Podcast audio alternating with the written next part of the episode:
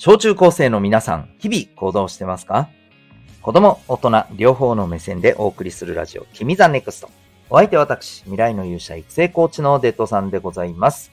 学力成績では難しい人生の成功、幸せを実現する力を学ぶコーチングの教室を開いております。本日は12月12日でございます。皆さんお元気でしょうか？冬になると、まあそんなに汗をかくってことはないんですけど、ここ2、3日めちゃくちゃ暑かったですよね。まあだからってわけでもないのかもしれないけど、えー久々にね、夏場から、こう、こっち、あんまりなかったんだけど、あ、ちょっとなんか、えー匂いが落ちない系のあ状態だなっていうのがね、出てきましたね。うん。で、皆さん、あの、何回洗濯しても、匂いだけが落ちねえんだよなってやつありますよね。ね。まあ僕なんかもうおっさんだし、加齢臭だから、まあその辺しょうがないんですけど、若い人もそれはそれなりにあるよね。うん。で、どんな対策してますかね？あの、僕なりに一番いい方法だと思うのは、えー60度から70度のお湯に、えー酸素系の漂白剤を入れて、そこに、えーその洗濯物をですね、洗濯機で回す前に、まずそこに数時間突っ込むと。これが一番ね、有効です。はい。もしね、この辺困ってる人いたら、ぜひ試してみてくださいというおっさんの知恵でございます。小中高生へのメッセージ、君 the NEXT。この放送では人間関係や勉強、部活、習い事、その他日常のことを通して自信を持ち、今そして未来を自分らしく生きるために大切なことをお送りしております。では、今日のテーマですね。えー、今年の人気ドラマから学べることというテーマでお送りしていきたいと思います。えっと、僕は週に1回ですね、今週のエンタメ感想会っていうね、会が日曜日に、ありまして、そこではね、どっちかっつうとただの感想をね、あの、だらだらと、本当にダラダラと喋ってるようなね、そんな内容なんですけど、今日は、まあ、ちょっと真面目にね、えー学びとしてお伝えできたらなと思っております。えーぜひ最後までお付き合いください。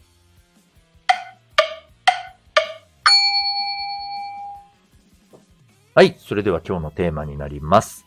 えーこれちょっと油断するとね、むっちゃダラダラ話しそうなんですよ。っていうかね、さっきね、さっき一回収録したんですよ。むっちゃダラダラ話して長くなったので、えー、撮り直してます。なるべくコンパクトに、えー話そうとは思いますけど、えーそんなわけで、えっ、と、今日はですね、えーまあ、今年のね、人気ドラマから、えー得られる学びということでお送りしていきたいと思います。えーまあ、それは何かということなんですけど、これね、実はこの放送で何回かね、あの、これまでもこのドラマには触れてますが、まあ、改めてっていうことも含めて、えーですけど、えー最高の教師でございます。はい。今年一番のドラマは何って言われたらね、あの、多分ね、ビバンって答える人も多いと思うんですよ。で、ちなみに見てないです。ごめんなさい。はい。いや、面白そうだなとは思うんですけど、見れてないです。うん。巻き換えるとこで見ようとは思いますけれども、えーまあ、それを見てない僕としてはですね、えーまあ、これがもう、やっぱ今年一番のドラマかなと思ってます。ちなみにね、えー中高生だったかな？に聞いた、やっぱ今年のドラマは、みたいなね、あの、アンケート調査で、1位はこれでしたよ。ビバンは2位でした。ちなみに。まあだからね、あの、そのぐらいやっぱ人気はあったんだろうなとは思ってます。えちなみにこれ見てないなという方、えーまあ、ここからそれのドラマに関することも含めながら話をしていきますけど、ストーリー的なネタバレが嫌だな、これから一応見ようと思ってるんだけどっていう人は、もしかしたら遠慮した方がいいかもしれません。ただ言っておくと、このドラマって、えーなんか、ストーリーがどうの、なんか分かっていたとしても、めちゃめちゃね、この演技が半端ないので、多分ね、あの、それでも十二分に楽しめると思います。うん。むしろそっちが見どころじゃねっていう感じです。はい。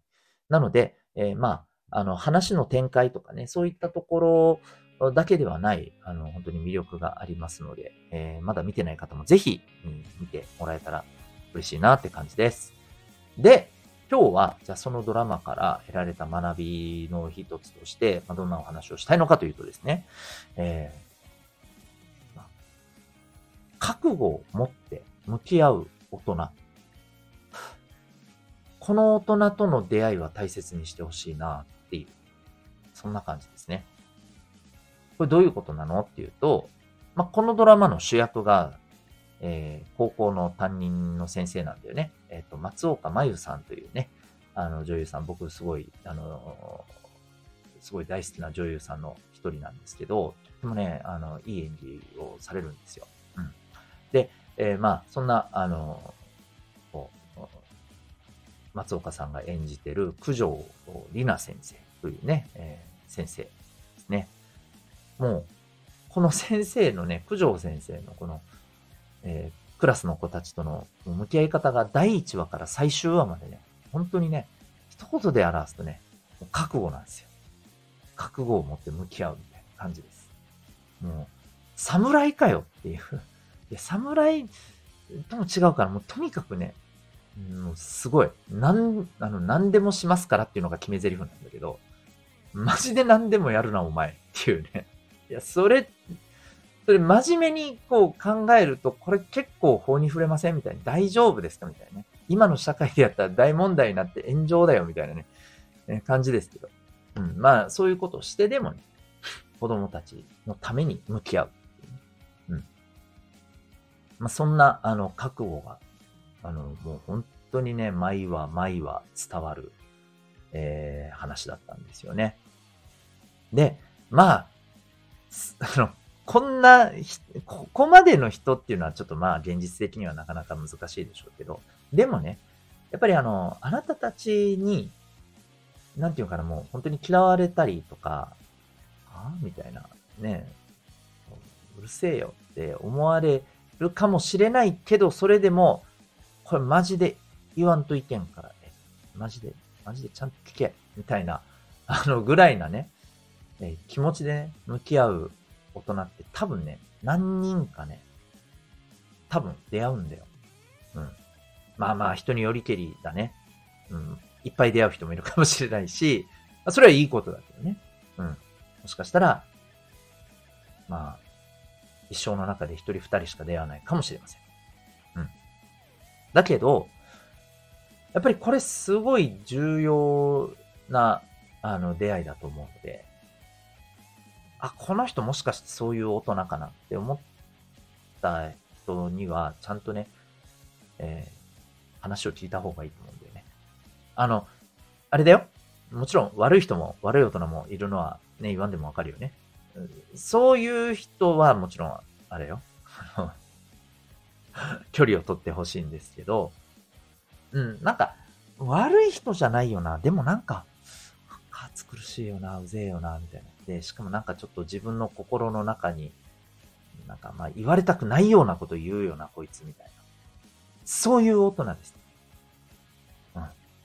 そういう大人。まあ、もちろんね、あの、まあまあ、まあまあ、ゼロじゃねえから言っとくと、なんか悪意を持ってあなたに対して嫌なことばっかりし言ってくるみたいなさ、そういう目上の人はいいよ。うん、距離置いていいと思うけど。うん。そうじゃないよな、この人みたいなね。うん。そう。だからこの辺人を見る目もね、皆さんやっぱり養うことって大事なんだけどさ、その上で、なんか、なんかとっつきづらいよななんかいつも耳の痛いこと言ってくるよな悪い人じゃないんだけどなんか怖えし、やりにくいし、みたいな。こういう大人との出会いがもしあったらね、マジで大切にしてほしいと思います。もし今、わからんけど、先生だったり、もしかしたらお母さんお父さんだったりとかさ、うん、近所のおじさんおばさんとかさ、わかんないけど、うん、そういう人いたら、あの、そういう人の言葉、一応、はぁって思うかもしれんけど、一応自分なりに真剣に向き合って、まあ聞いておいた方がいいと思うよ。本当に。うん。で、なんだったら、ああ、そ、そういう人大事ですよねって今これ聞いてて、マジでわかる、わかりますって思う人は、まあ今後そういう人出てきた本当に大事にした方がいいと思う。まあ大事にすると思うんだけど、言わなくて。うん。そう。こういう人の、との出会い、そこでのコミュニケーションで、まあ感じたこととかさ、学んだことってさ、絶対一生もの、うん、学びになると思うよ。うん。自分も正直、あの、何人かやっぱりそういう人いるけど、うん、長い付き合いの人もいれば、本当に一瞬ぐらいの人もいたけど、ああ、やっぱり一瞬ぐらいの人も残ってるな、とっても。うん。残ってるね。